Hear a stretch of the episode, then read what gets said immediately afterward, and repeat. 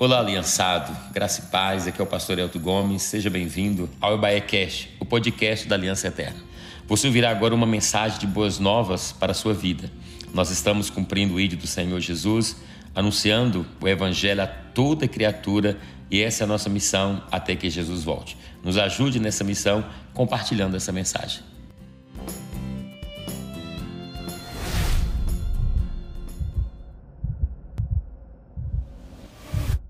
Olá, meus queridos, graça e paz, tudo bem, meus irmãos? Como é que vocês estão? Tudo tranquilo? Estamos passando aqui hoje para mais um devocional, hoje o nosso 18º dia. Nós já estamos caminhando para a reta final do nosso jejum de oração e de propósito. Eu quero incentivar você, meu irmão, a permanecer firme nesses dias. Vamos cumprir o propósito do Senhor. No próximo domingo estaremos entregando o nosso jejum, consagrando ao Senhor e, e colocando né, esse tempo tão precioso na presença de Deus. Então, hoje nós estamos aqui, mais uma vez, meditando no livro de João, no capítulo 18 do livro de João. Jesus está caminhando para a reta final, os últimos últimos momentos de Jesus, depois da oração sacerdotal que nós ouvimos ontem, Jesus intercedeu por nós, pela igreja, por mim, por você, dando uma palavra né, de, de, é, de encorajamento para nós. Agora ele chega no capítulo 18, quando ele vai lá para o Getsemane. Getsemane é um lugar muito conhecido, é um lugar que Jesus ia para orar. Quando você for a Jerusalém, você vai ter o privilégio de estar lá no Getsemane, é um lugar maravilhoso. E Jesus foi para lá orar como seus discípulos, nesses últimos momentos de Jesus. Interessante que Jesus vai viver algumas situações ali. Jesus seria levado perante Anás para ser julgado, para ser interrogado. E Jesus está ali, você vê um Jesus nos últimos momentos da vida dele, mas um Jesus sereno, um Jesus ali firmado no propósito que ele tinha. Eram os piores momentos da vida de Jesus nesse instante agora. Ele sabia o que estava por vir. E quando ele está lá no Getsemane, chega né, os guardas para pegar Jesus com as lanternas, com tochas. É quando Judas vai trair no capítulo 18. Depois Pedro vai negar Jesus também. Olha que coisa. No final da caminhada, no final do propósito, né? Discípulo lá negando, outro, ele sabe, traindo. Jesus deu tudo isso para mostrar que na nossa vida, quando estamos dispostos a cumprir o propósito de Deus, essas coisas acontecem na nossa vida. As lutas vêm, os momentos de dificuldade vêm. Mas quando os guardas chegaram, eles perguntaram ele mesmo diz Jesus, quem é que você está e, e estão procurando? Eles estão procurando Jesus, o Nazareno, e diz, sou eu. Essa palavra me chama a atenção. Jesus ali diz, eu estou aqui, sou eu, né? Me lembra lá disso, né? Quando eles perguntar, Senhor, você perguntar o teu nome lá, né, para Faraó, o que, que nós vamos falar? Diz, diga que é o grande eu sou. E Jesus está ali, Jesus sou eu que vocês estão procurando, eu sou Jesus, né? Que vocês estão procurando. Jesus enfrenta essa situação com convicção.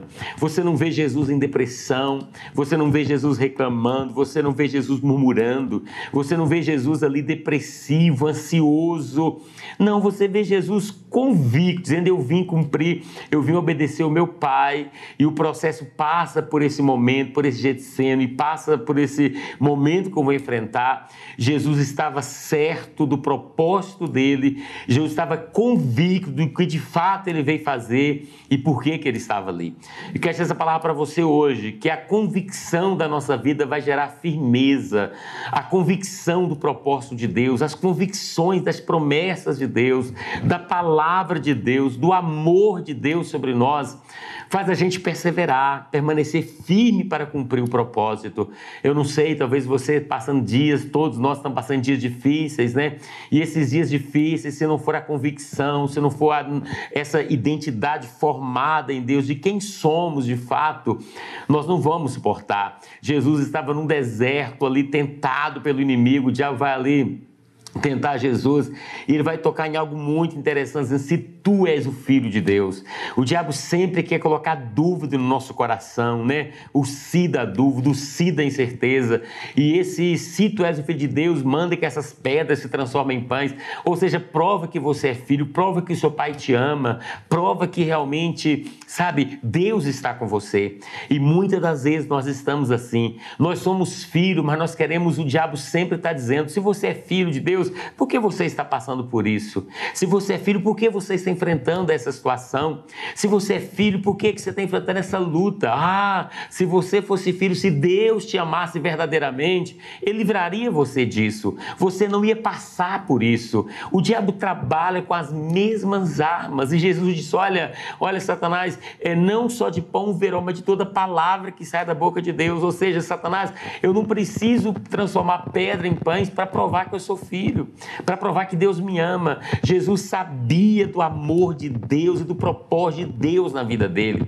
Fique com essa palavra hoje. Você é filho. Se você tiver certeza e convicção, você não vai querer pedir prova. Senhor, eu estou passando por isso. Será que o Senhor me ama mesmo? Será que o Senhor está comigo mesmo? Jesus estava passando ali, prestes a enfrentar um momento muito difícil da vida dele. Já estava caminhando ali para a crucificação, sabe? Muito, muito complicado. Mas ele estava certo. Ele dizia: Eu sou filho. O Pai está comigo e, como filho, eu vou cumprir esse propósito do Pai para a minha vida. Então, independentemente do que você esteja enfrentando hoje, nesse dia ou nesses dias, independentemente do que aquilo que a sua família, porventura, esteja passando ou enfrentando, saiba de uma coisa: o amor de Deus não diminui. Deus te ama. Sabe, as lutas não vêm, não é uma prova da falta do amor de Deus, pelo contrário, faz parte do propósito, faz parte daquilo que o Senhor tem para nós. Então, seja sarado é, emocionalmente, fica firme, dizendo, Pai, eu passo por isso, mas o Senhor tem um propósito, eu vou permanecer, porque eu sou filho amado e o Senhor está comigo. Que Deus te abençoe, que Deus te fortaleça e que nesse dia você possa receber esse amor de Deus derramado sobre você. Saber que Deus está cuidando de tudo, não é verdade? Deus é aquele que cuida, Deus é aquele que protege, aquele que direciona. Deus está no controle de todas as coisas. Que o Senhor te abençoe. Nós temos aprendido que Deus se cuida, Deus se importa, né? E Deus resolve. E Deus faz tudo que tem para fazer. Então receba o amor de Deus sobre a sua vida, seja fortalecido no amor do Senhor, nesse desse Pai maravilhoso que tem cuidado. E todos nós estamos vendo esse propósito de Deus para as nossas vidas. Que Deus te abençoe. Um beijão no seu coração. Fique com Deus.